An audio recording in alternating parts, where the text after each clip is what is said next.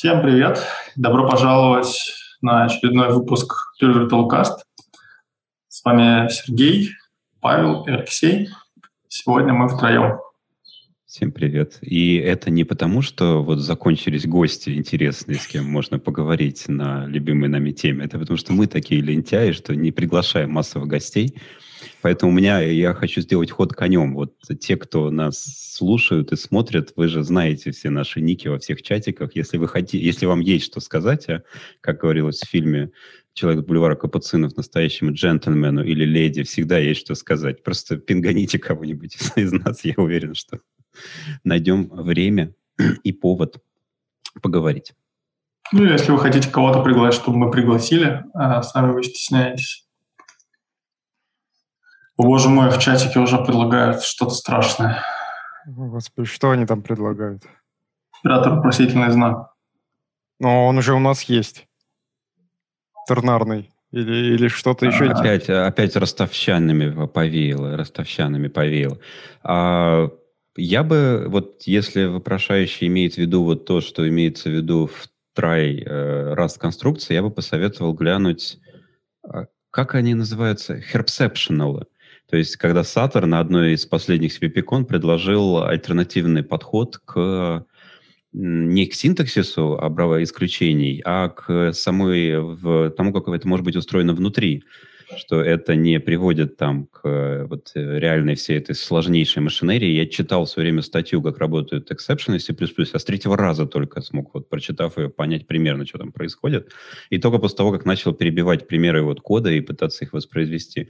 Так вот, у него было, по-моему, предложение сделать это все более просто, по сути, э, пробрасывая их через кодовозвраты, просто это не видно, потому что компилятор неожиданно, сюрприз, в этом режиме начинает менять сигнатуры возвращаемых значений функций, функции, и можно пробрасывать таким образом эксепшены на тот уровень, который нужен невидимо для, собственно, программиста, потому что вот мне нравилась всегда эта стратегия через кодовозвраты, но вот выражать это во всех API, всех функций, особенно когда нужно прокидывать на самый-самый-самый верх, это всегда была боль.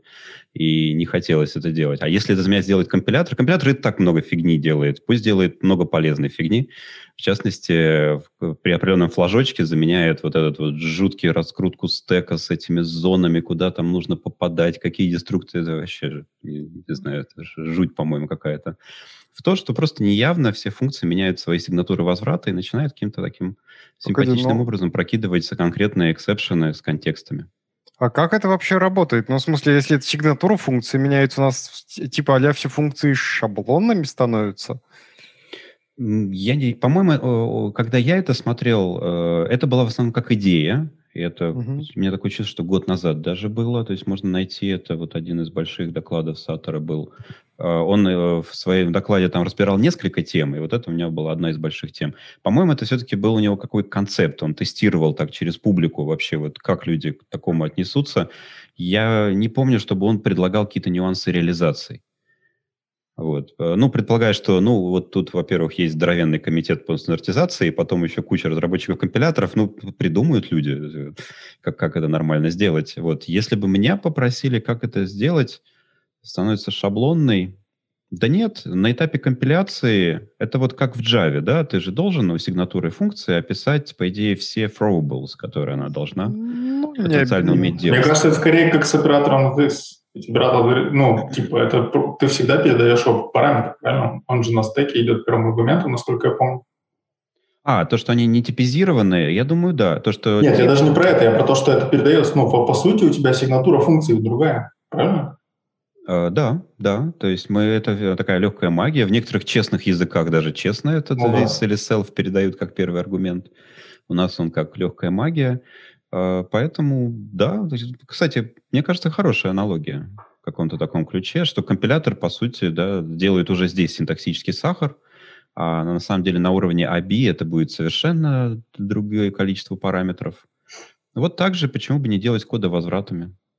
ну, какой-нибудь парой, например. Ну, то есть все, все ретурн значения, да, записывать, э, их на самом деле будет два всегда. Да, вопрос, правда, как тогда это будет матчиться с принципом, если вы э, это не используете, то вы за это не платите, потому что все-таки, там, ну, грубо говоря, хотя бы там два регистра нужно будет, чтобы вернуть всю эту пару. Но в зависимости от ситуации, может быть, иногда это и неплохо. Ну, слушай, а как бы предполагается, что мы сможем просто флажочком компилятора выбирать, как именно мы хотим исключение реализовывать. Э, я, я, так, я понял идею так, да, что синтаксически все остается по-прежнему. Кому нравится вот этот вот э, раскрутка стека и кому неинтересно там смотреть, насколько на самом деле пухнут бинарии из-за того, что там метаинформации, по-моему, выше крыши начинает добавляться для всех этих дел, э, да, можно оставить классику, а вот для экспериментаторов можно попробовать новым путем. Я с чем-то таким к Антону Полухину подходил, он мне сказал, что все будет очень плохо. Э, Ризаны я не запомнил. Ну, это у него такая интуиция, может быть, была. Да, что там много каких-то есть нюансов, которые, значит, это... А это вообще хороший момент, потому что вот когда мы обсуждаем такие штуки, которые, ну, прикольные, вот, да, mm-hmm. да, прикольно, хотелось бы. Мне кажется, в этом и есть вот задача всего комитета, это выслушать все вот эти вот поток приколов, идей и так далее, сказать, так, принципе, идея неплохая, но вот здесь не будет работать, здесь все сломается, здесь, короче, вас проклянут из-за обратной совместимости ваши пользователи. Дорабатывайте. А, вот. И э, вот э, не зря же идеи, которые все-таки проходят все эти фильтры, да, то есть для них есть надежда, что они, ну, по крайней мере, сильно ничего не сломают. Ну, да, и у нас появится лишняя ABI-несовместимость, то есть эту библиотеку мы собрали так, эту, эту эдак, я бы уже вообще в плане языка C++ забил бы, наверное, на обисовместимость. У меня тоже когда-то были такие надежды. Но в итоге я понял, если у тебя есть проблема с обисовместимостью, у тебя есть просто стандартное классическое решение. Бери C-API, все. Там все стабильно, хорошо. Я не сталкивался там с большим количеством проблем, по крайней мере, из-за этого. Вот, есть много практик замечательных. Я видел там замечательный, по-моему, рассказ э, о Аде, про вот то, как а, упаковывать сложные C++ API в, сначала в C API упрощенные, а потом обратно их разворачивать в C++ API уже исключительно, а, которые будут явно совместимы с той версией компилятора, которой это либо будет подключаться, и все отлично. Да, конечно, количество слоев абстракции из-за этого зашкаливает, зато работает. И можно даже некоторые либы поставлять даже засекреченные кошмар какой. А, а я вот думаю, а неужели до сих пор нету никаких тулов для генерации переходничков между разными ABI для плюсов? Ну вот я собрал там, не знаю, Microsoft Visual там, студии чего-нибудь. И, и, и, и что-нибудь собрал там, не знаю, GCC условно. Ну, или что-нибудь, или просто разными версиями GCC собрал, естественно, у меня ABI поплыло. А, а там же проблема, мне кажется, будет принципиальная. Ну, строки поменялись. Э, ну, То есть, ладно. если ты неявно начнешь делать конвертации, ну, дороговато. Ты, может быть, ты бы хотел, чтобы тебя все-таки предупредили, что здесь вот... Ну, предупредили, но он по умолчанию, он там, не, я не знаю, там какой-нибудь ворнинг или ошибка. Угу. Ну, точнее как, нужно две вещи. Первое, детектор – что я пытаюсь там условно слинковаться с чем-то не тем. А второе – это генерация автоматической прослойки, потому что кажется, что их можно было бы генерировать автоматически. Ну, поскольку правила все-таки у каждого компилятора более-менее предсказуемые, как ну, будет да. выглядеть это жутчайшее название функции на выходе, которое это, бог знает, как можно прочитать. Я вот GCC-шный как-то еще научился читать, там, отличать деструктор от конструкторов, примерно понимать там просто по имени, какие у него аргументы и так далее. А вот майкрософтовский нет, я так и не научился. Ну, майкрософтский страшный очень, да, я, я, я согласен. По поводу ABI совместимости, по-моему, с 4, с 5, с 5 версии, по-моему, или с последней четвертой GCC ну, поддерживает обратную совместимость. Так, на всякий случай. По-моему, даже с клангом. Э, я помню другой замечательный случай, что в GCC версии 3 сколько-то там ABI поменялся так радикально. Вот. И была такая операционка, э, ну, есть ее э, наследник э, идеологический, это BIOS, BIOS, но не через А, а через И. Вот. Э, и там все сидело на 2.95. И она, в отличие от всяких там Linux, Windows, она на плюсах написана, и весь системный API там плюсовый, со всеми вытекающими последствиями. Э, соответственно, проапгрейдить компилятор безболезненно было очень сложно и больно. И там, насколько я помню, сделали финтушами, там именно была прослойка. То есть Это... конвертатор обишек. Какая, э, ну, про какие версии компиляторов ты говоришь? Какого, какого, какого, каких годов эта история? Двухтысячных где-то. Ну, ты сравнил. Ну, хотя, хотя нет ничего невозможного. Если даже у всяких там э, Apple э, систем есть возможность просто на лету конвертировать э, там машинные коды, ну, да. и процессоры некоторые обладают этими свойствами, там, например, наши Эльбрусы, по-моему, умеют как-то интерпретировать x86, вот, наверное, транслируя во что-то свое, то уж ABI, вызова функции, наверное, тоже можно как-то делать на лету. Оверхеда, правда, немножко будет. Но иногда это не так важно. Там, если ты там условно какую-нибудь э, допотопную, уже с кем-то скомпилированную, возможно, пропринтарную библиотеку для расчетов чего-нибудь запускаешь, но ты ее запу- запустишь один раз, и она там внутри себя будет полчаса считать. Ну и как бы, ну и ладно. Угу. У нас есть идея для стартапа. Так, так да я знаю, в телекоме и целые, ну, немаленькие компании образовались изначально именно на паразитировании на том, что разные, там, скажем, ВАИП и там телеком э, системы, они несовместимы друг с другом. И они вот тем и занимались, что писали там всякие там железные, софтверные конвертеры а, отсюда сюда. Не, у меня, у меня пошла идея дальше. А, вот э, надо делать толстые бинари надо делать либу, которая сразу аби совместима со всем спектром, который самый популярный, и как бы полюбас линковщик что-нибудь там найдет. Забавно будет, если, например, э, где-то будет коллизия э, GCC и MSVS, э, причем абсолютно разные функции, вот чисто по своей природе, неожиданно из... Как это называется, вот процесс? Манглинг, да? Угу. Из-за э, правил Манглинга при этом э, пройдут коллизию в одно и то же название. Ох, ну это маловероятно, конечно, но было бы забавно, да. Эм. Да. Что-то у меня была какая-то... А, у меня была мысль, что, возможно, такая жирная либо будет в себя включать э, следующие компоненты. Во-первых, ну, это будет какая-нибудь там ИСОшка, допустим, да, в нее будут включены все компиляторы уже собранные и э, код самой библиотеки, но в виде уже байт-кода какого-нибудь. Это модули, нет? Ну, это не совсем модуль получается, но да, что-то такое. Это примерно как э, взять Java-машину, ее там поместить в какую-нибудь там, в исполняемый файл и к этому исполняемому файлу ресурсами прикрутить э, это байт-код вашей программы джавовой. И сказать, вот, у меня нативное приложение Java.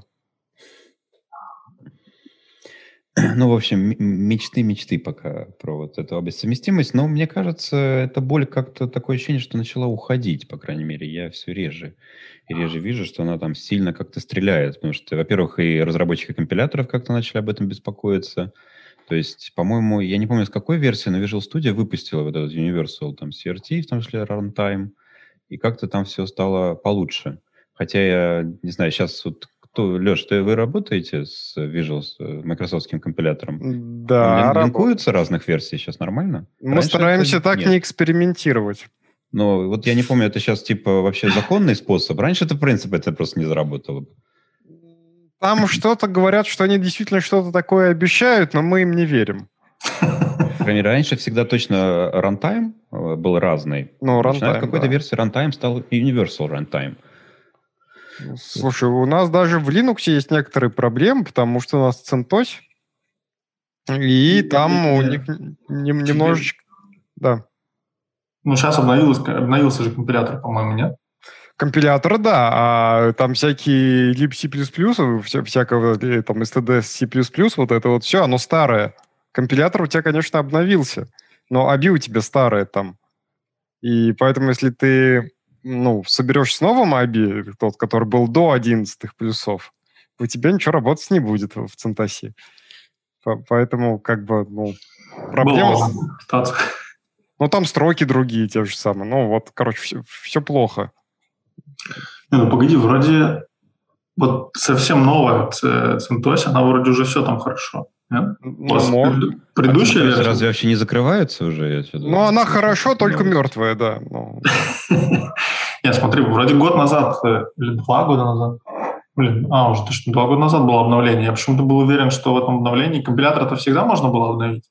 А да. А там именно вроде прилетал рантайм, но, но это я запутался в их версиях. Ну, в общем, CentOS выглядит э, так, что с нее надо потихонечку уходить бегом. Да, мне кажется, тоже, что не бегом. Мне кажется, этот Red Hat для бедных, это всегда было просто это, это, попытка сказать, ну вот мы как взрослые, у нас почти Red Hat, только CentOS. Не, ну он же как бы она благословлена была, ну, самим Red Hat, так-то. Вот. Теперь все, благословление, значит, забрали, и как бы все, плохо стало. Не, ну Федора остается, правда, ну, Федора на серверах, это, наверное, забавно. Да. В общем, осталось у нас только одна Ubuntu. Ну, вот они там еще Debian, там всякие. А, ну да, Debian, Debian. Ну, хотя там Ubuntu тот же самый Debian, только немножечко... Только с рекламным бюджетом побольше. Да, да, да. И немножко кувалды сам поправленный в нужную сторону, в гламурную. Вот. Ну не, ну есть, я знаю смелых людей, которые используют Arch в продакшене. Я тоже. Сейчас вы скажете, что это одни и те же еще смелые люди. Я подозреваю, что они могут быть из одной и той же когорты, какой-нибудь финтех, небось. Вот. Да, но финтех вроде наоборот обычно. Им не нужны приключения. Они лучше на старом компиляторе, но... Так они и делают старый... В смысле, они берут э, Arch, а, один раз собирают и все? Да, заморозили его в, в том состоянии, в котором им приятно, и дальше работают. И опять же, финтеховцы все security патчи должны ставить. Ну, может, они там что-нибудь накатывают. А есть знаю. те, кому нельзя? Можно не ставить, что ли? Ну, видишь, у Леши какие-то коллеги могут не ставить, товарищ. Может, они как-то руками это дело ставят? у меня всякие безумные железячники, у которых там PHD, ну, в смысле, эти все проекты собираются там сутками, и они типа у нас вообще отличный сервер на Archer. Типа, все хорошо.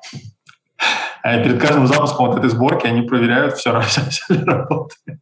Все, все ли хорошо, да? Да. Как говорится, работает, не трогай.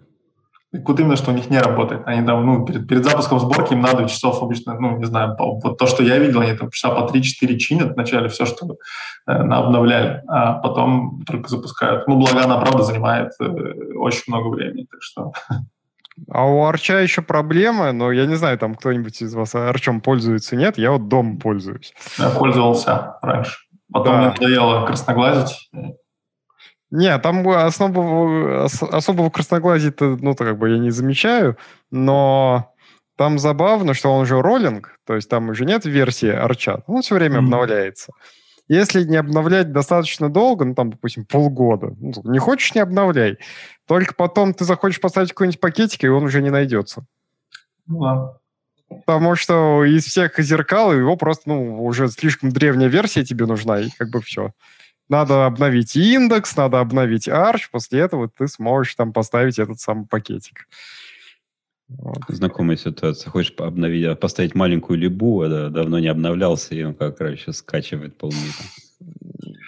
Вообще, ну там же еще и проблема в том, что на самом деле, если что-то надо, то лучше ауром пользоваться, а не каким-то официальным поддерживаемым репозиторием. Ну, а там может быть всякое.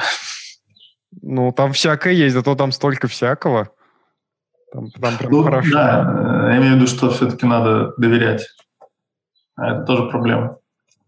Слушай, а зачем доверять? Ты берешь, смотришь, что там в этом пакете есть. Обычно эти пакеты, они ссылаются непосредственно на репозиторий гитхабовский этого какого-то проекта, ну, который ты ставишь. Да, да, я согласен. Но я могу, не знаю, мне кажется, что можно придумать вектор атаки, ну, типа поменять э, GitHub на свой клон, который по названию близко. И ну, немножко, ты же не запускаешь, на, когда собираешь, не запускаешь никаких секурных проверок, правильно? Ну, секурных нет. Но я обычно все-таки смотрю в содержимое пакетов. Да ну и что, ты сразу увидишь, что и, типа имя разработчика отличается на один символ. Вы помните недавний PayPal случай? Нет. Нет. Это замечательный подход. Эм, кто-то из security researcher, собственно, его опубликовал, что он смог э, вот сделать э, supply chain атаку, то есть заставить PayPal поставить свою версию либо. Каким образом он сделал? Где-то там он раскопал какое-то название и внутренней либы, там PayPal что-то там, а, я не помню, что за язык, наверное, PHP или вот что-то в таком духе. Или, а, наверное, все-таки, наверное, ну, JavaScript, то есть Node.js какой-нибудь. Mm-hmm. И он на публичный репозиторий э, разместил либу с аналогичным именем своего авторства. Вот, э, то есть дальше я представляю, что происходило на серверах сборки. Там явно стоят типа это, различные источники, откуда брать пакеты, и по дефолту, по дефолту ведь всегда стоят сначала публичные, и только потом стоят, обычно ставят э, по приоритетам внутренние. Ну, потому что как? Все-таки там более, много, наверное, библиотек стандартных, и надо их тянуть из публичных репозиториев. А внутренние библиотеки надо тянуть из внутренних репозиториев. И вот когда появилась в публичном репозитории библиотека с таким же именем, она стянулась автоматически скриптом сборки. Вот, после чего он начал, собственно, от, из своего, от своего кода получать информацию, что он начал где-то запускаться внутри, э, я так понимаю, инфраструктуры PayPal. Так что вот все просто. Узнаете, как называются секретные либы. Вот. Э, причем э, я, я помню, что тоже была такая вот проблема, можно так сказать. В кононовском пакете тоже по умолчанию там нулевого приоритета стоят все-таки бентреевские репозитории, и когда добавляешь свои внутренние артефакторы, ну вот по умолчанию часто их можно добавить в конец списка, то есть они будут ниже приоритетом.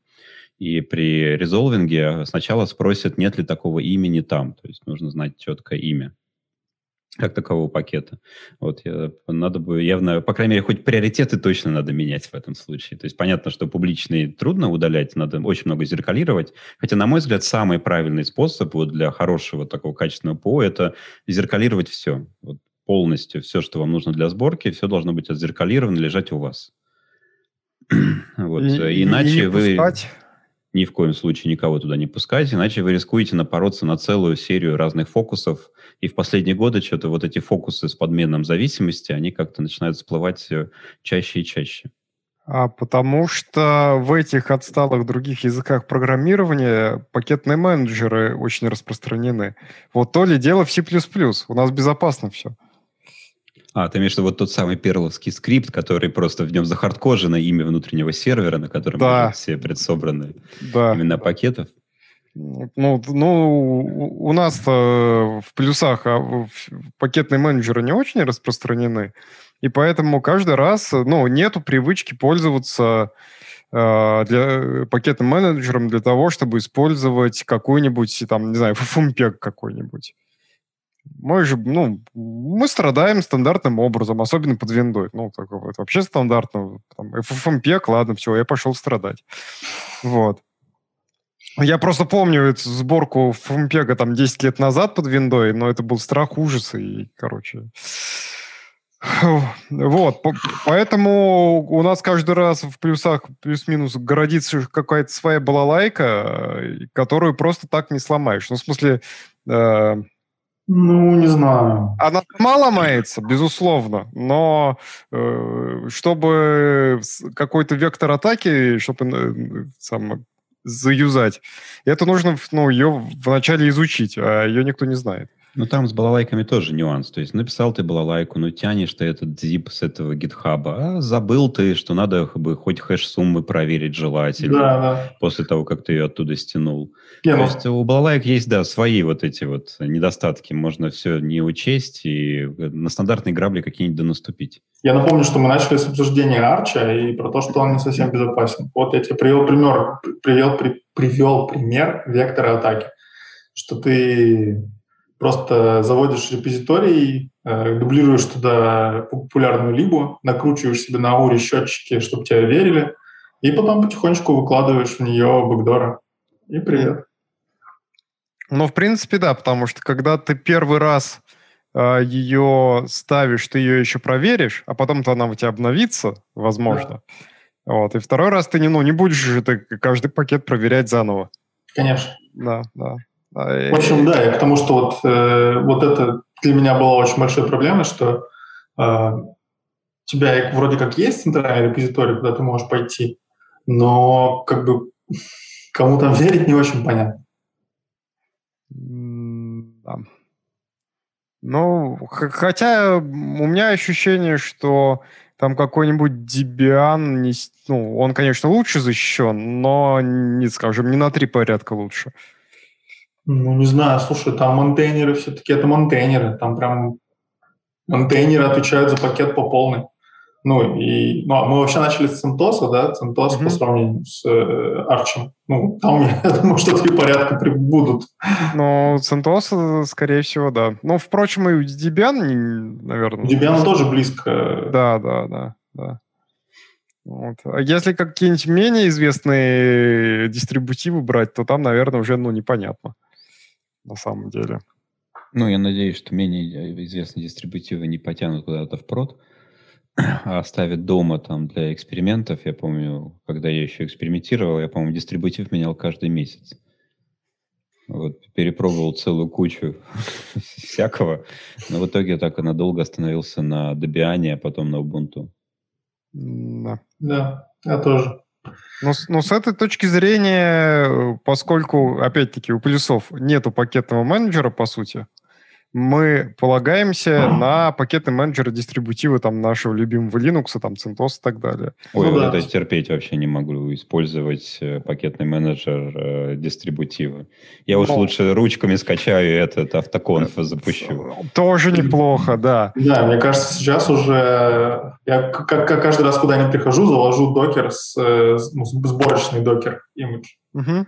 Потому что, ну, по- по-другому уже тяжело. У меня пакетный менеджер — это реально Ubuntu внутри докера.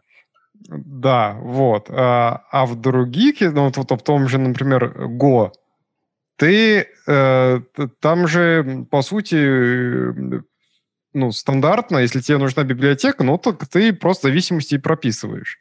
Она с собой притащит еще целый куст. И понятное дело, что за этот куст никто, по сути, не отвечает.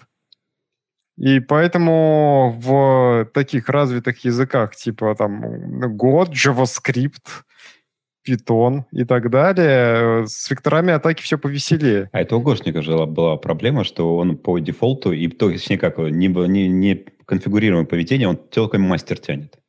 Да. Вот это вот веселуха, мне кажется. И, по-моему, даже стандартный способ называется это вендоринг, это когда должен скопировать все себе в папочку. Да. Но опять-таки, ты скопировал все в себе в папочку, он туда что-то скопировалось. А откуда оно скопировалось, насколько оно кошерное, ну ты же не будешь проверять, скорее всего. Не, ну, ну ты, ты хотя бы надеешься, что это каждый, каждая новая сборка пройдет. Да, да, да. Воспроизводимо. Ты, да, ты просто зафиксировал вот это вот со всеми уязвимостями, которые тебе наинжектили, mm-hmm. вот, и дальше развлекаешься. Вот. А, ну, это к тому, что пакетный менеджер публичный, это не всегда, ну, по умолчанию, и такая привычка у разработчиков, это не всегда благо.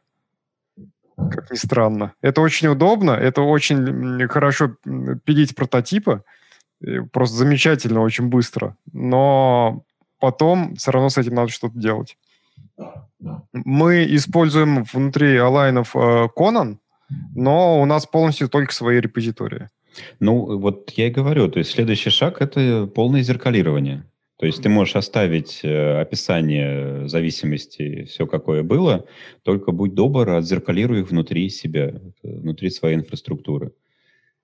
Ну, у нас не только зеркалирование, у нас еще и кастомные свои рецепты, потому что публичные они ну, mm-hmm. не очень качественные.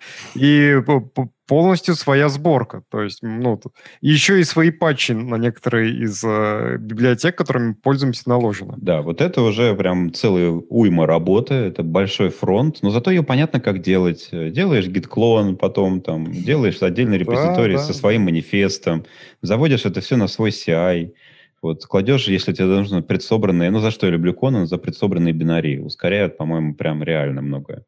Вот, да. кладешь их себе же куда-нибудь там на свой этот, э, кэш э, кононовских пакетов. И нормально, начинаешь чувствовать, что это хоть как-то воспроизводимо. Ну да. Единственное, что тут э, наверняка будут такие замечания, ну, с которыми я, в принципе, согласен, что когда у тебя все свое, вот такое, оно отстает от э, апстрима, этих библиотек. И, возможно, некоторые патчи уязвимостей ты довольно, ну, редко обновляешься. А, а здесь, по-моему, даже были какие-то функционалы у платных. Вот я помню, у платного GitLab был прям функционал. Это не просто зеркалирование внешних репозиториев, uh-huh. а автоматические обновления. Uh-huh. И, соответственно, триггеры на пересборку. То есть это не в ручном режиме, это действительно можно тоже автоматизировать, это отслеживать и, грубо говоря, подписаться там на любимые патчи и сделать это автоматом. Но это тоже куча работы. Вот, кстати, за, за это, я так понимаю, сейчас э, многие C++ программисты и не любят работу на C++, потому что приходится писать на питоне какие-то автоматизаторы, триггеры и Нет, так нужно далее. отдельного человека под это, наверное. А, а вот, не знаю, ну, а да. у меня всегда другая идеология, то есть Э, знаю, пусть это делают программисты. Они начнут страдать.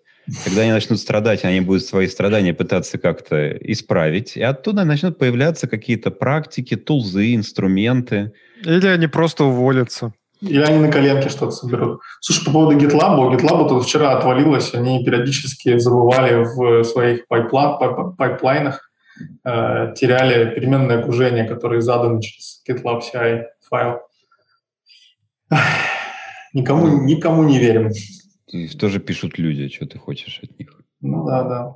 Я предлагаю перейти к э, новостям. Мы подготовили какие-то новости. И вот э, самое первое, это мы хотели бы объявить, что э, Microsoft решила с нами запартнериться, и они проведут э, виртуальную конференцию под нашим брендом. Называется Pure Virtual C++ 3 мая пройдет. А мы разрешили, да? Мы договорились, да, что они используют наше имя, и, соответственно, потом на YouTube, когда будут искать Pure Virtual Cast, Pure C++, то, очевидно, это вин-вин ситуация. Они пользуются раскрученным брендом, свою небольшую корпорацию, корпоративное свое небольшое мероприятие проведут под нашим брендом. Мы решили, так сказать, э, помочь этой небольшой компании. Э, Спонсировать ее. Ну, информационное, это называется информационное партнерство. Опять же, я вот недавно писал в Твиттере, что организация конференции как бы дала мне кучу очень важных скиллов. Я теперь разбираюсь в одежде, в полиграфии, в организации вечеринок, в организации расписания, в покупке билетов и как работают отели. Вот, и забыл еще добавить один скилл, конечно. Это я знаю, что такое разница между информационным партнерством и просто партнерством. Потому что я раньше не знал, что бывает такое информационное партнерство. Ну, тем не менее, э, шутки в сторону. Э, пройдет 3 мая конференция от Microsoft. Слушайте, а какие горячие темы дня? Вот я пытаюсь найти программу. Кто-нибудь нашел? А, Coming Soon. Да, да, программы пока нет, но э, ну, один из организаторов, вообще это Microsoft организует, да, один из организаторов Саймон Бренд, он весьма-весьма, не знаю, мною ценим как автор и докладов, и разных таких активностей. Обычно у него все хорошо. Мне просто Хотя, интересно, конечно, какие сейчас, будут горячие топики, что будут обсуждать снова, сопрограммой или не сопрограммой? Мне кажется, будут обсуждать, как все устали от онлайн-конференции, потому что я увидел несколько отказов, в том смысле, что люди публично пишут. Ну, из последнего, по-моему, Тимур э, писал, э, который Тимур Аудио, Думлер, написал, что все, он как бы больше не будет никаких э, виртуальных активностей проводить, потому что он слишком устал. Это не то, то есть не получаешь этой отдачи аудитории. А вот интересно, повлияет ли вот пандемия на скорость развития C++? Думаю, что Да. Вопрос теперь в какую сторону, скорее. Интуитивно чувствую, что скорее в отрицательную. Надо бы проверить, какой там статус C++23. Тут недолго осталось вроде. И вообще узнаю, вот э, просто я помню, э, например, не знаю, 18 год, все уже, по-моему, начинали говорить, что будет C++20. Ну, фантазировали, конечно, еще придумывали и так далее. Надеялись. А вот уже 21 год, что будет C++23, кто-то помнит? Мы даже приглашали же Антона поговорить. А, Антон, собственно, рассказывал, вот. Да, да так там Stack Trace же будет. Stack Trace. А что нам еще кроме Stack Trace надо? А ты считаешь, все программы состоят только из тег-трейсов, да, на C++? Так это Больше... главный output от любой главный программы. Главный output, да. Больше никакая нормальная C++ программа ничего, кроме тег-трейса, не порождает. У меня на работе, кстати... А, ладно. А, нет, так. Stack да, Stack Мы как раз обсуждали вот, э, абьюз, ты все время говоришь, да, что вот э, Stack могут э, заабьюзить тем, что будут проверять, где сейчас находишься. Про него ты обычно, Леша, приводишь такой пример, да? Да, да, да, да. Чтобы... Вот мне на работе недавно предложили. типа, вот есть хорошая библиотека для стейк-трейса, и смотри, нам тут нужно понимать, типа, кто нас вызывает. нет, ни в коем случае. Короче, пришлось прям собирать э, тим-митинг, потому что коллега был, ну, считал, что это нормально, типа, что, что такого-то. Вы смеетесь. А, во-первых. Джависты такой, во-первых, практикуют. А во-вторых, ну, я не знаю, вот кто запускал Java-программу, там, ну, любой, кто запускал, отлично подтвердит, что главным output ом любой Java-программы — это stack trace ы. А, а еще, наверное, пытались обосновать, что это для благих целей, это для поддержания обратной совместимости. То есть, если мы понимаем, что нас вызывает старый кусок кода, мы себя ведем по-старому. А если нас вызывает новый кусок кода, мы ведем себя по-новому. Да, да, да. Ну, так это, огонь же, ну, абсолютно точно. Но, но я легко себе представляю вот такую ситуацию, потому что альтернатива это, скорее всего, какой-то рефакторинг, который гораздо более больной, возможно, с ломающими изменениями, и желание ставить такой костыль, это отличное желание. Я, правда, в этом случае говорю, ну, вы просто поймите, что, ну, просто это архитектурная ошибка. Вот я считаю, архитектура ПО — это такое ремесло а предсказание. То есть основная вот задача любой архитектора — это предсказать самые часто меняющиеся куски кода, системы, связи, которые будут на рубеже существования программы. Хороший архитектор должен угадать их большей частью и ставить сразу туда уровни абстракции, там, оси вариативности и так далее. Вот. Э, тот плохо архитектор, который их не угадал, и приходится э, рефачить э, часть, часть дренную, часть кодовой базы, чтобы вставить опять-таки туда вариативность. То есть ты считаешь, что архитектор и Авгур не зря начинаются на одну и ту же букву? Да-да-да, вот как, я не, не говорю, что это опять-таки это отдельная роль, но вот когда спрашивают, а вот какая функция архитектора ПО, я говорю, он должен просто угадать, что будет меняться на протяжении, желательно, жизни вот этой системы. Если он угадал, скорее всего, изменения будут более-менее дешевыми. Если он не угадал, ну, готовьтесь, что какие-нибудь изменения, которые он не угадал, они прям... В общем, перекрасить эту кнопку на красный цвет вам выкатит на три недели работы. Да. Или изначально писать на таком языке программирования, где очень легко костылить. Это любой язык программирования? Но мне кажется, на любом языке легко костылить. Не, не, они, они все-таки отличаются. Но вот там, скажем, на JavaScript или там на, на Lisp каком-то, на таких, на гибких языках, где можно с хорошей интроспекцией, где можно там поковыряться в собственных потрохах и там, я не знаю, э, там, еще одну руку отрастить прямо в рантайме из любого места, то вот такие языки просто отличны. Правда, потом ты, ну, твое приложение превращается в некоторую сущность, которую невозможно постичь, но оно как-то работает, да. Вот э, есть в функциональном программировании вот эта концепция immutable data structures, да? То есть иммутабельные структуры данных. Вот мне Нет, все... это есть не только в функциональном. Ну, не только, но это как хороший, хороший элемент функционального стиля, скажем так. Вот мне хочется, чтобы кто-нибудь в разработке еще придумал immutable код. То есть я всегда говорю, не меняйте код. Вот не надо менять код. Пишите новый. То есть, если вы хотите это, изменить функционал, это не, то есть, это не изменение функционала. исключите такую вещь, как изменение функционала из вашего лексикона. Бывает только так. Появляется новый функционал, а старый отпадает. Поэтому пишите новый... Это, кстати, отлично ложится, мне кажется, на ОП. То есть не надо менять классы. Вот написали один раз, напишите Можно, новый класс. Не, слушай, они делают иначе. В ОП делают все иначе. Там они наследуются от, стар, от, от старого класса. И, значит, и, а дивчик записывают в методы нового класса, по сути. И вот такими патчами у тебя получается... Вот какая у тебя версия программы? 15? 15 уровней наследования. Ну, вот и здесь можно, да, пойти не тем путем. Но я бы сказал, ну, да, вот у вас есть там какой-то базовый класс, но вот для него нового наследника, то есть не вглубь растите иерархию, а для него нового наследника введите, и все. Да, то он может использовать композицию, например, из наследников предыдущего поколения. Мало ли там что-то полезное осталось. Но когда-нибудь вы их выкинете оттуда просто. А вот это вот желание... Вот для меня, я помню, а, а, я, по-моему, рассказывал уже раз. Э, один раз я видел пример отличной архитектуры. Мой коллега делал компилятор для DSL. Он его делал на питоне. И он уехал в отпуск. А мне срочно нужно было добавить в язык новую фичу вот именно в DSL. Вот. Ну, собственно, я неплохо понимал архитектуру, я быстренько там задизайнил, вот, написал код, написал тесты, все работает, потом то, что выплевывается в движок, поставляется, все отлично, отправил на код-ревью, просмотрел так глазами, вот э, там было пару комментариев, я их поправил, и только потом я понял, что в этом код-ревью было странно. Там были только зеленые строчки. Ну, то есть он еще и форматирование кода так хорошо вел, что в итоге получилось добавить новую фичу э, просто добавлением кода. Но Ни одной красной строчки вроде там не было. Это идеальный вариант. Хотя... Один, один раз в жизни у меня такой был.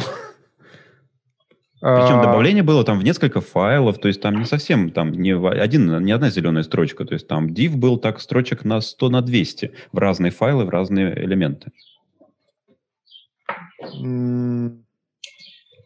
Насколько я понимаю, может быть только один случай идеальный. Когда у тебя будут только красные строчки для добавления новой фичи. Тоже хорошо, тоже хорошо. То есть, ты, то, если только красный, я считаю, тоже хорошо. Вот. Моя идея. То есть, если на код-ревью ты либо только зеленый, либо только красный, уже хорошо. Если там смесь, может сразу от, от, от, отмести этот код-ревью. Или сразу сказать, ну вот сразу видно плохая архитектура. Ну, ну. Да. Короче, вначале только красный, а потом только зеленый. Я, я, я понимаю, что я, конечно, утрирую, но я таким образом хочу просто мысли породить, что, может быть, за этой мыслью что-то стоит. Что когда вы что-то меняете, вы, скорее всего, точно допустите там новые баги. Пишите новый код с новыми багами, не трогайте старые. А, ну так это же как раз э, плавно нас переводит к следующей теме про Rust и в этот самый и Android. Это про вот то, что это вот это поворот. Я не да, понял, да. мы перешли, но да ладно. Rust, Android, отлично. А, а что с ним?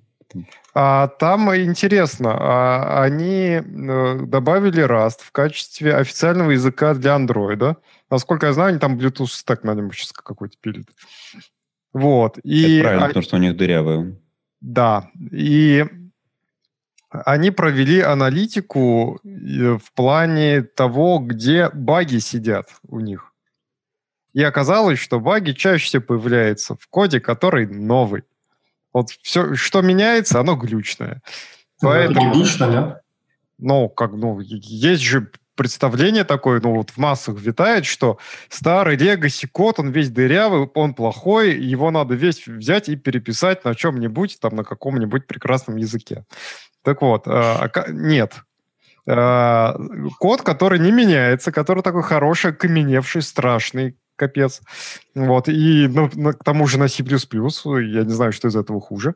Вот, вот он нормальный. Вот не меняйте его. Пишите новые баги в новом коде. Не, да. не, не вносите баги в старый код. Здесь все, конечно, очень спорно. Все-таки не стоит путать Android и разработку. Ну, в смысле, разработку операционной системы Android со среднестатистическим какой-то компанией. Просто кажется, что процессы там совершенно по-другому устроены. Не каждая компания может там себе позволить за баги платить и так далее. То есть кажется, что Google все-таки чуть-чуть, может быть, выделяется.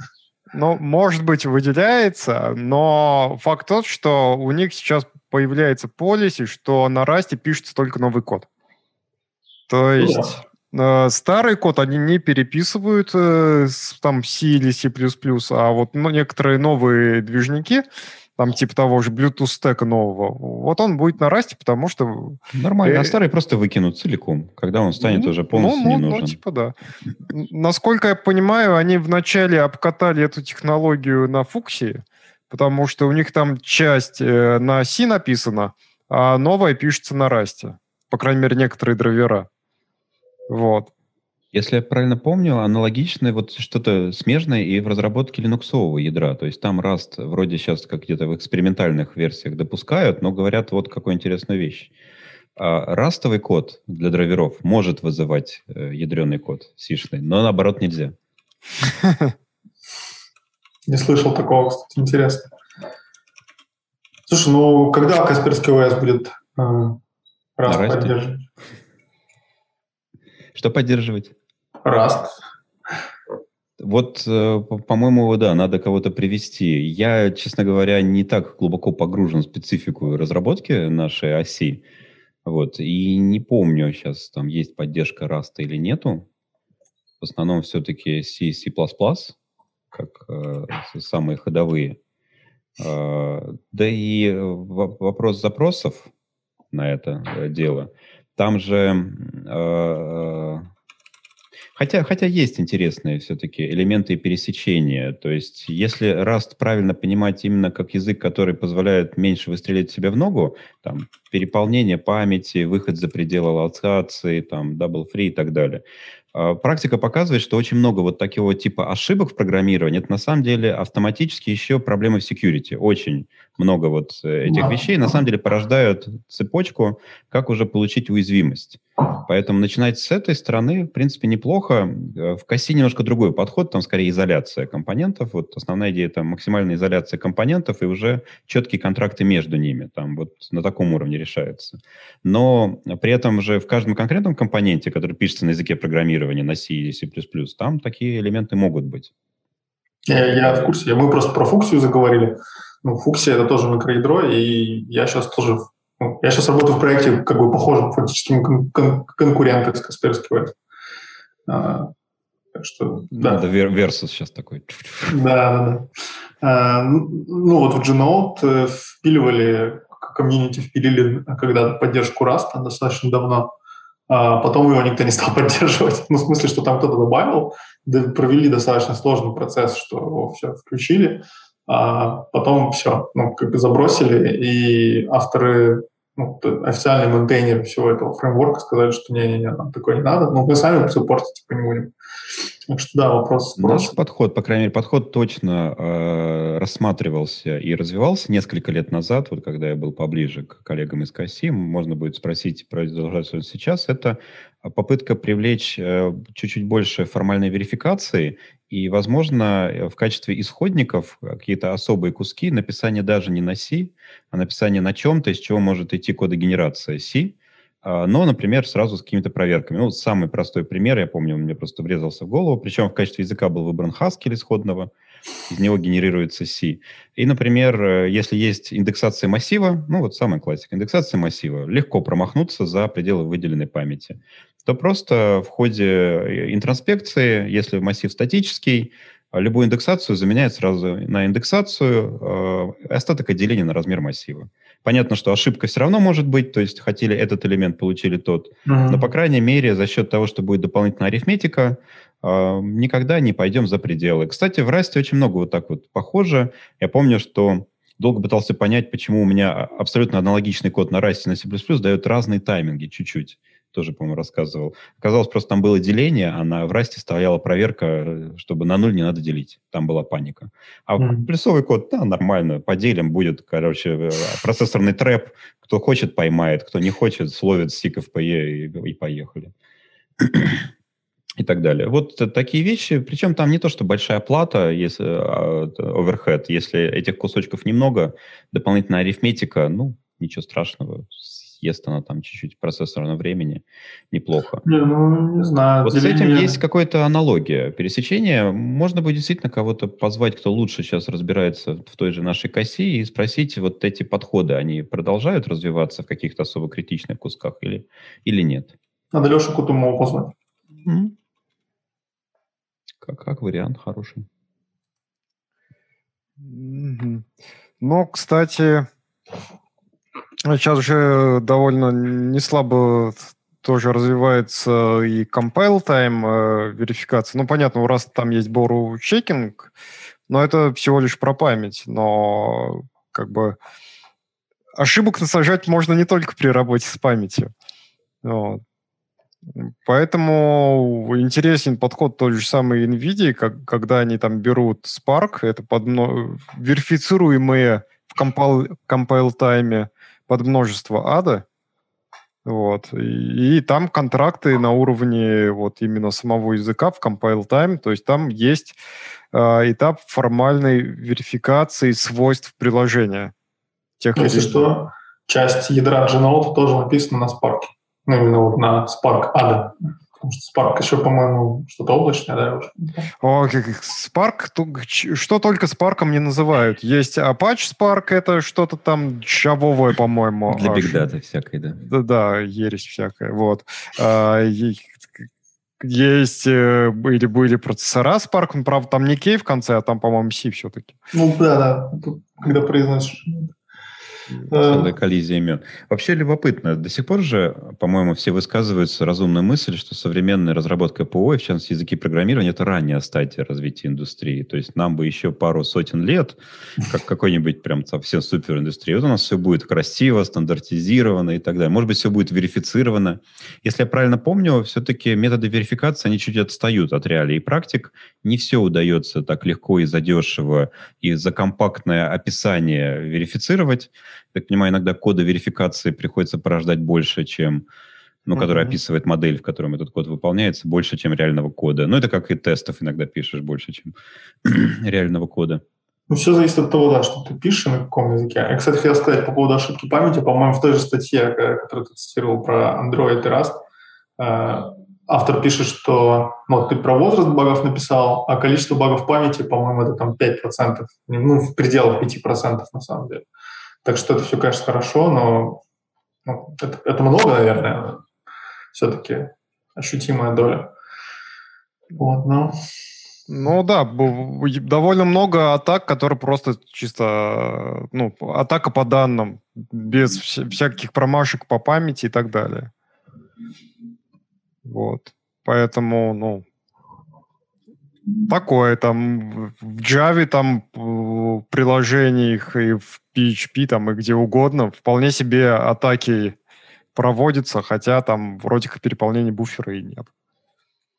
Ну, в чате говорят, что надо писать под Эльбрус, там аппаратные Valgrind ну, ну, как бы можно и под ARM писать по современной, который, правда, еще до, до силикона не дошел, но не, ну так-то можно вообще. Э, есть же технологии, да, аппаратные, типа ARM Trust Zone называется, да, и у Intel, забыл, как называется, э, когда прям можно из какого-то вначале доверенного источника загружать программу, и типа она работает, и ее там нельзя в общем, Проблема в том, что все равно гонка вооружений. Что, Все равно всегда гонка вооружений. То есть, да, да, если рассматривать те же промашки по памяти, точнее, там, например, э, атака через возврат, э, return-oriented programming, там сначала появляется там рандомизация стека и методы обхода рандомизации стека, потом там канарейка на стеке, методы обхода канарейки. То есть и это просто постоянная гонка вооружений с, с возрастающей сложностью, и э, ну, Принципиальных решений, тут, наверное, там мало. Тут штука в том, что вот в, ну, ты знаешь, каких компьютеров больше всего, да, это сейчас, это, типа, это wearable, ну, носимые, то есть мы говорим сейчас не про защиту, на самом деле, как бы, ну, защита серверов, это, типа, очень важна, она важна корпорациям, да, потому что они такие, типа, блин, ну, нас воруют деньги, нас могут засудить и так далее, поэтому, ну, вот эти методы, они развиваются, и мы про них говорим. А на самом деле, как мы знаем, ну, в Internet of Things S стоит для, для security, да? в IoT. То есть, блин, в эту сторону вообще никаких движений сейчас практически... Ну, как бы движения есть, но оно пока а вот это чем. да, вот это действительно проблема, потому что вот в плане мобильных телефонов там хотя бы чуть-чуть получше, потому что там Конечно. есть создатель платформы, который может сказать, вы сначала напишите, перед тем, как писать ваш код, напишите манифест. Вообще, что ваше приложение может делать, куда оно может ходить.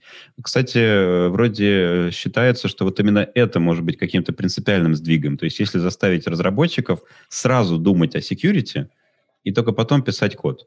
Ну, это как В раз том наш числе, подход, да. да, Мы- если SDK или фреймворк сразу диктуют, вот как Да. а, всякие манифесты в мобилках. Вы сначала опишите, что вы будете делать, куда вы будете ходить, потом пишите код, который это делает. Ну, мы просим даже оперативную память, ну, мы просим оперативную память, количество там, с какими компонентами хочешь взаимодействовать, э, ну, типа доступ к файловой системе, к чему там, к опера- к оперативной памяти, к, ко всему, куда по сети будешь ходить и так далее. Короче, все нужно описать. Э, Единственная поблажка, можно сказать, что оперативной памяти, вот тебе сколько хочешь, ну, бери там, сколько получится. Но и то я вот сейчас с этим борюсь. Ну, то есть, да. И вот в IoT, насколько я понимаю, еще нет какого-то вот единого фреймворка, нет единой платформы. Ты можешь просто брать и сразу писать под какой-то Arduino или простой процессор код на C++. Все. Никто Да. тебя никак не сдерживает. В то время, когда Подожди ты хоть- сейчас. сейчас пишешь под Android или iOS, там, по крайней мере, ты должен сразу начать с манифеста. Все, там уже по-другому никак нельзя. А вот под э, различные IoT, как какой мы манифест? Мы просто сейчас код на... Да, на ассемблере сейчас мы сразу начнем Мы писать. работаем над этим, Паша. Да слушай, даже в банкинге, ну вот э, э, говоря, опять же, про, как сказать-то, эм, какие-то дешевые вычислительные юниты, да, которые стоят отдельно. Ну, на армах обычно или на PowerPC даже, да, бог с ним. Ну, в общем, ну, неважно на чем. Просто э, считается, что они должны что-то делать одно, ну, какую-то одну операцию. И типа давайте они будут стоять вот у нас тут. Вот сейчас мы Debian поставим, их воткнем куда-нибудь, какой-нибудь массив, они будут стоять э, совсем отдельно от всего, к ним есть доступ только, значит, у банковского там, или там какого-то нашего кастомерского оборудования. Но внезапно потом оказывается, что на них отлично проводят атаки, потому что, ну, все равно они где-то там в сети обнаруживаются, еще что-то. И, ну, Я бы вообще это да. на принципиально глубоком бы уровне копнул эту проблему. Вот э, все говорят, ну вот в основном все программисты самоучки. Ну и все, это ок. Но на самом деле вот из-за того, что просто фундаментальный пласт вот этих знаний, что оказывается есть security, оказывается там есть проблемы. Вот. И по идее вот как раз задача какого-то высшего образования была бы, что если вы учите программистов, ну хотя бы какой-то там курс у них должен был быть по этому security. То есть ну нельзя выпустить программиста, чтобы он хотя бы не слышал, что там были проблемы. Вот. А вот я бы даже начинал да- даже оттуда. А, Потому что именно вот в этом случае отличается высшее образование от самоучек. Да? Самоучки могут легко пропустить какую-то тему. Ну, неинтересна мне эта тема, я ее пропущу. И просто не буду знать, что такое возможно. Вот. А если он идет по какой-то программе, должен, должен набрать какое-то количество кредитов и все это сдать, ну, хотя бы он это услышит. И когда он будет что-то делать, может быть, он хотя бы чуть задумается. Я думаю, что, правда, если такое ввести, то количество проблем в области cybersecurity резко уменьшится, да, и вот э, не, не все компании, например, там моя будет от этого рады, но с точки зрения там э, той же нашей миссии, это зато приблизит на шаги. То есть надо, надо начать с образования, мне кажется, вообще. может быть. Но мы пытаемся, видишь, зайти со стороны платформы. Так, Что, я пора должен- бежать, да? да, я должен бежать. Мы тоже, наверное, скоро уже э, закруглимся. Я предлагаю Паша, обсудить по последнему-то не обсудить, а просто э, затронуть последнюю Всем интересную пока. тему. Счастливо. лишь. Счастливо лишь. Прощались. А, тут, значит, вот Л- ЛВМ проводит метап для женщин, занимающихся разработкой компиляторов. Мгм. Я только, да, пробежался по верхам. Опасная тема для обсуждения. Да, да. Вот, но у меня есть своя позитивная позиция, то есть, э, грубо говоря, мы, не стоит отрицать, что проблема дисбаланса, она есть. Ну вот просто, если идти и брать статистику, она действительно есть. И мне кажется, ее надо точно исправлять.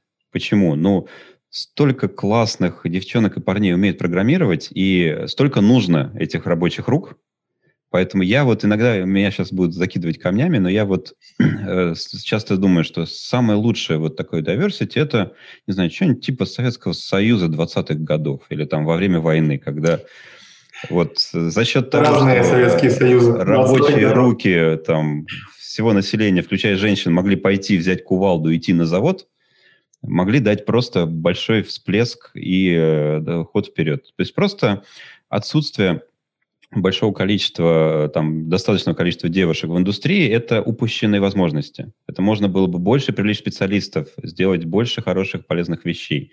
Значит, надо привлекать. Как привлекать? Э, в том числе и специализированными мероприятиями. Поэтому, если есть, э, грубо говоря, аудитория, если такие мероприятия собирают свою аудиторию, я только за. Мне вот интересно, есть ли uh, Women in C++? Uh, у меня, значит, пара вопросов к аудитории, что если вы слышали или знаете такой комьюнити, потому что мне просто гугление ничего, ну, быстрый Google ничего не дал, хотя мне казалось, что в Москве даже есть э, группа про то, что э, женщины, пишущие на C++. Мне было бы просто очень интересно. Вот. И, во-первых, это дружественная комьюнити, да? Mm-hmm. По сути, мы как бы одним и тем же занимаемся. Вот. И интересно было бы по, посмотреть метапы, обсуждения просто, что как, как, как, какие-то. Ну и, соответственно, конечно, очень интересно было бы послушать э, э, про сообщество, про наше какое-то мнение со стороны, что ли. То есть провести такой сеанс э, рефлексии. Поэтому, друзья, если вы знаете о таких сообществах, напишите, пожалуйста. А так, то, что есть такие мероприятия, такие сообщества отдельно, я считаю, это может быть элементы переходного процесса. То есть в финальной стадии это вполне сообщество может стать единым, уже без разделения по гендерному признаку. А это может быть просто вот путь как э, устроить такой переходной процесс? Я не против, я просто, да, хотел обсудить, и, может быть, кто-то кто слышал, знает. Друзья... Я, кстати, вот про это сообщество вообще не слышал, которое ты говоришь. Э, московское или именно мировое? Я, мне, мне, мне, может быть, показалось. Я не знаю. Я, мне, я на всякий случай спросил у Саши Боргерта, он говорит, что это не он. А больше я не знаю, кто бы мог организовывать это Э, в смысле, кто бы мог слышать, не организовывать, а кто бы мог. Саша вхож во все комьюнити, кажется, московские, может с ноги распахнуть дверь и всех знать. Вот, но он ничего не ответил. Сказал, что не знает. А, ну, может, зрители наши, слушатели что-то знают и поделятся да. информацией. А, Друзья, мы хотели бы, чтобы вы нам предлагали кого позвать, потому что складывается впечатление, что мы сейчас зовем людей, которые нам интересны, и у нас может... Не, погоди, мы, во-первых, не будем звать людей, которые нам не интересны. Да, мы звали, звали до этого, да. И получалось так, что мы звали людей, ну да, которые нам интересны. И, возможно, были какие-то несовпадения, ну, не совсем понятно. Нам, конечно, всегда интересно так поболтать, но кажется, что вам уже, возможно, не, не интересно. Поэтому мы предлагаем вам написать или в чате, или нам в личные сообщения, все равно, а, кого бы вы хотели видеть у нас на подкасте из русскоговорящих специалистов и просто программистов. Вот, мы постараемся их позвать и обсудить какие-то темы. Или можно, можно поговорить про какие-то темы, конечно, и мы уже сами постараемся найти специалистов, но это для нас больше работа. Подожди, а что значит неинтересно? Вот только сегодня мы с тобой обсуждали, что есть какая-то вот прям стабильность. Если открыть наши выпуски, всегда видно, где, ну вот YouTube, по крайней мере, мне пишет, тысяча просмотров. Мне вот приятно. Я начинаю вот ощущать, что это примерно одна и та же тысяча людей. Я единственное не очень понимаю, вот тоже, может, напишите куда-нибудь в комментариях, а вот зачем вы это смотрите? То есть а, мы, мы болтаем, потому что ну, мы по-другому не можем. Да? Мы не можем сидеть и просто так говорить. Мы любим болтать не только о C++, а много чего, но вот эта тема тоже хорошая. А в чем интерес вот слушателей смотреть? Мне, кстати, до сих пор даже интересно, многие или смотрят именно, или больше слушают. Потому что я мы же тут, ну, руками не машем особо, да, то есть нас вполне можно слушать просто на аудио. Я боюсь, не у всех есть подписка YouTube Premium, да. А, а мы сейчас выкладываем куда-то, кстати, Выкладываем, да. Ну а, и вот. мы проводили опрос о том, что стоит ли отказываться от видео, и просили не отказываться. А, то есть, ну, YouTube ну, да. как площадка, наверное, просто всем да. удобен. Ну, нет, некоторые писали, что приятно смотреть на тех, кто говорит. Что, может, не всегда, mm-hmm. но где-то в бэкграунде, но. Это хорошо. Вот, ну, друзья, э, за сим мы прощаемся. Мы решили не затягивать все-таки выпуски и стараться держаться в пределах хотя бы там часа, часа десяти. Всем хороших выходных, хорошей пятницы, хорошего вечера. Мы ждем от вас обратной связи, любой абсолютно. Я обещаю больше не серпать в прямом эфире. Я надеялся, что будет понятно, что это шутка. А, вот. Всем пока. Всем пока.